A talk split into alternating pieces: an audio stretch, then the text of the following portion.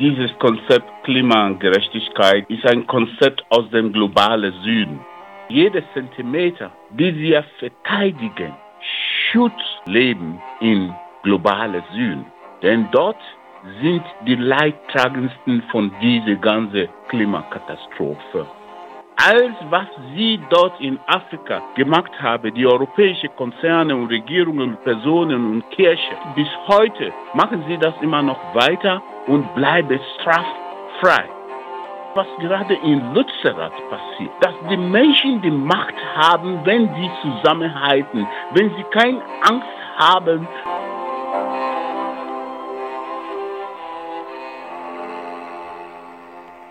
Also Lützerath, das letzte Dorf im rheinischen Braunkohlegebiet, ist ja gerade in aller Munde.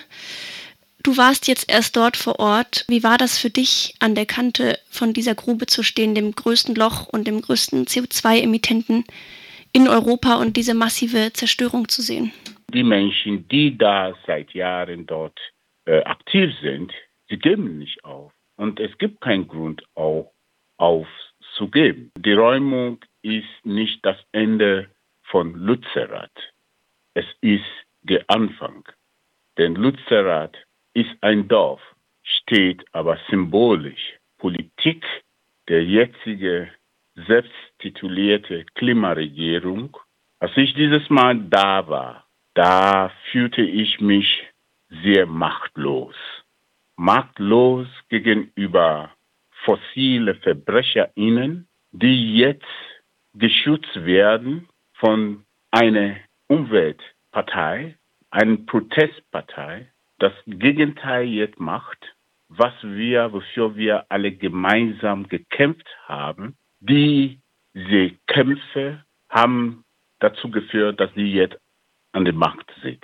Und das sind wir tiefst, zutiefst enttäuscht und wütend, dass sie denn den Weg frei gemacht haben und auch als ich da war, wurde es mir auch klar, wie viel Macht diese Konzerne haben weltweit, dass sie sogar geschützt werden, dass diejenigen, die diese Umweltvandalismus, die sich dagegen entgegenstellen, dass sie sogar jetzt als Terroristinnen bezeichnet werden. Äh, aus globaler Perspektive heraus bin ich auf der Meinung, jeder Zentimeter, die wir verteidigen, schützt auch Leben in globalen Süden.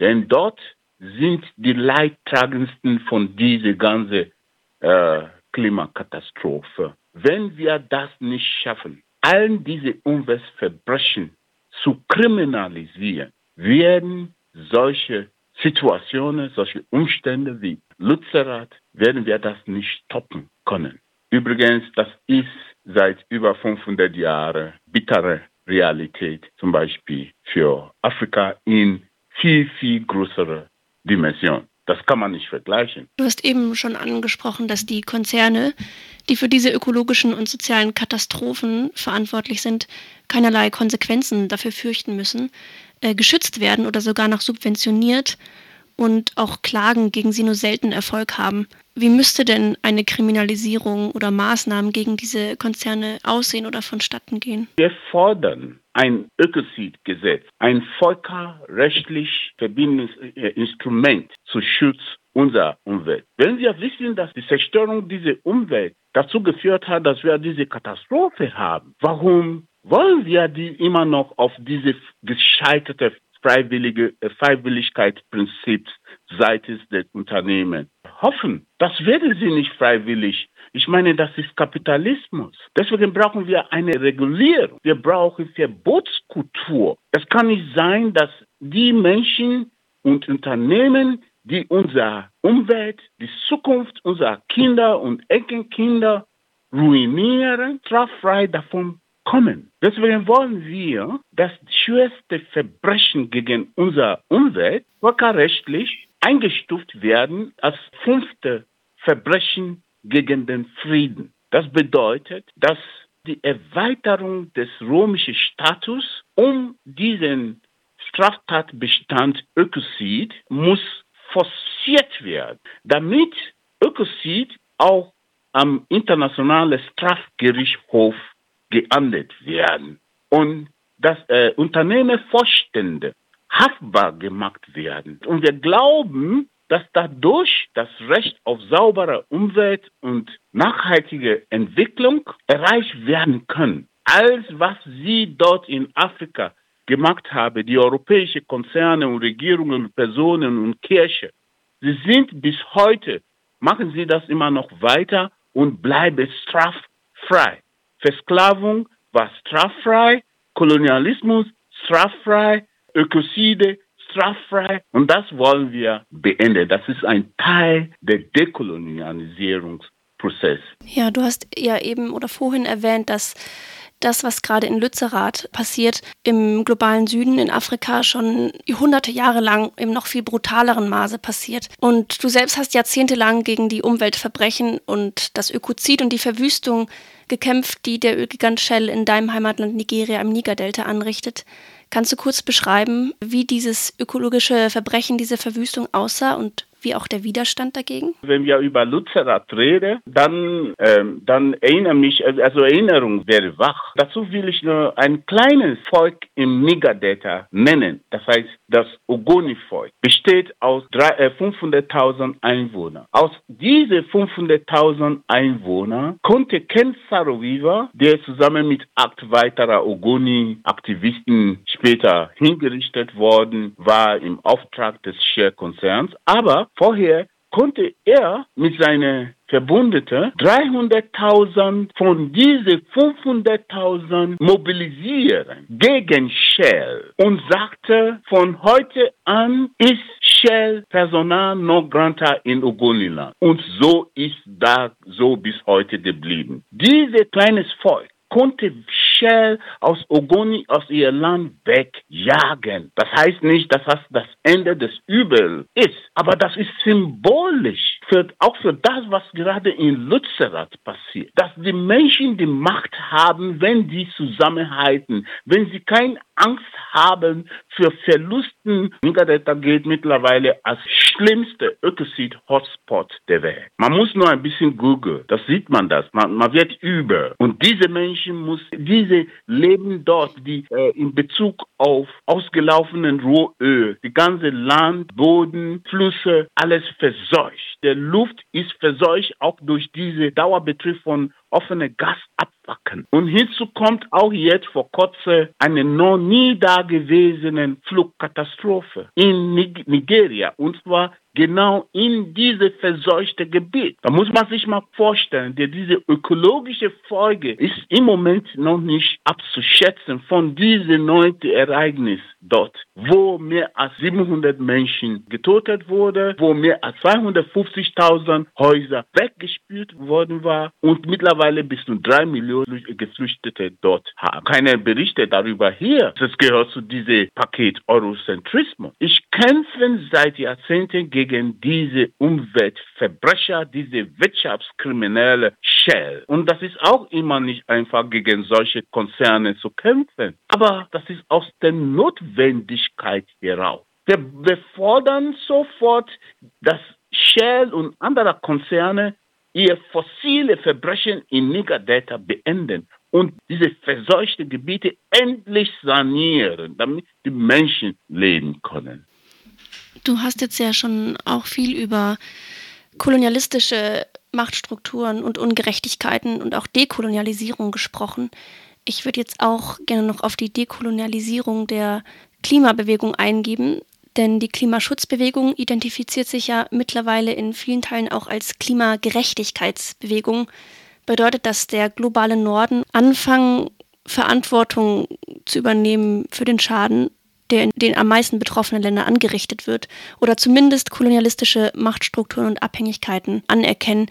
Wie unterscheidet sich dennoch der Kampf für Klimagerechtigkeit von AktivistInnen im globalen Norden von dem im globalen Süden? Zunächst einmal, äh, dieses Konzept Klimagerechtigkeit ist ein Konzept aus dem globalen Süden, nicht aus dem globalen Norden, nicht aus Deutschland, nicht aus Europa. Und ich sage immer, mein Schwerpunkt sind junge Menschen überall in Deutschland. Und das ist immer diese frohe Botschaft, immer die gleiche frohe Botschaft. Das Klimagerechtigkeit habt ihr übernommen. Das ist ein Konzept entstanden aus Not Sorge und Leid. Und das ist gut, dass ihr das übernommen habt. Aber wenn ihr das dann übernommen habt, muss er logischerweise unsere Perspektiven und Lösungsansätze müsste er auch mit übernehmen. Sonst hieß es nicht mehr Klimagerechtigkeit. Also in Situation, wo er unser Konzept übernommen hat, dann jetzt später serviert mit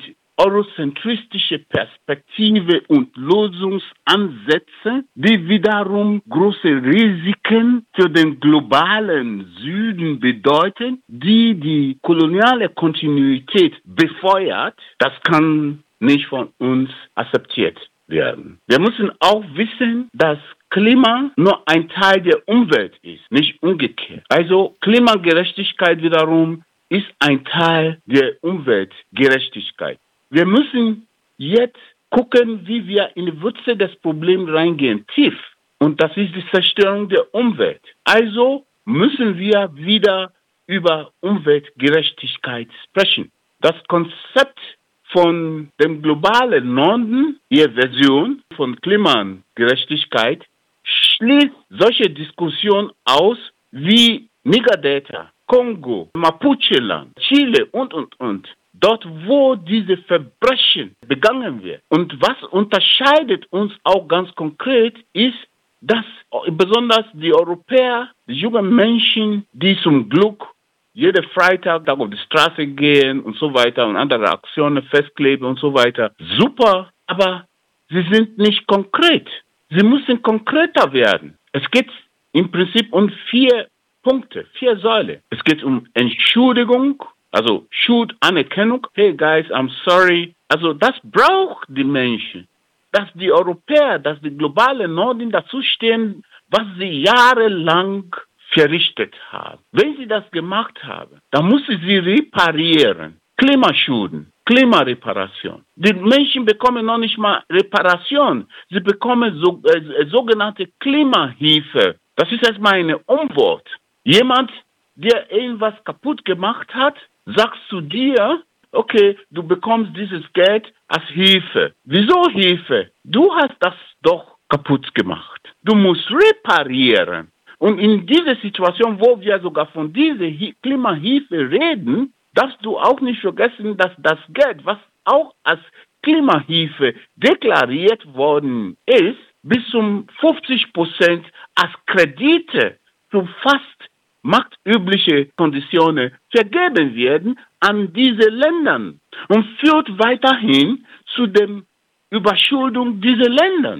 Deswegen, das bringt mich jetzt zu dem nächsten Punkt innerhalb dieser Reparation, Debt for Climate.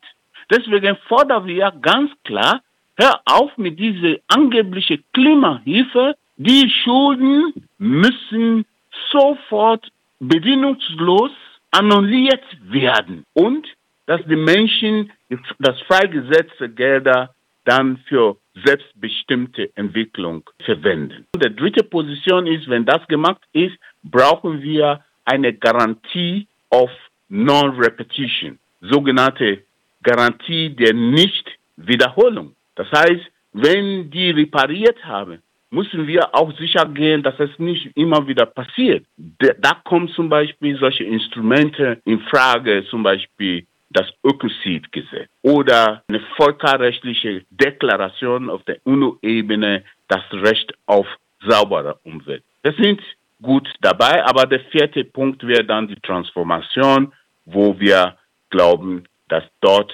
dekoloniale und rassismuskritische Perspektive im Vordergrund gestellt werden.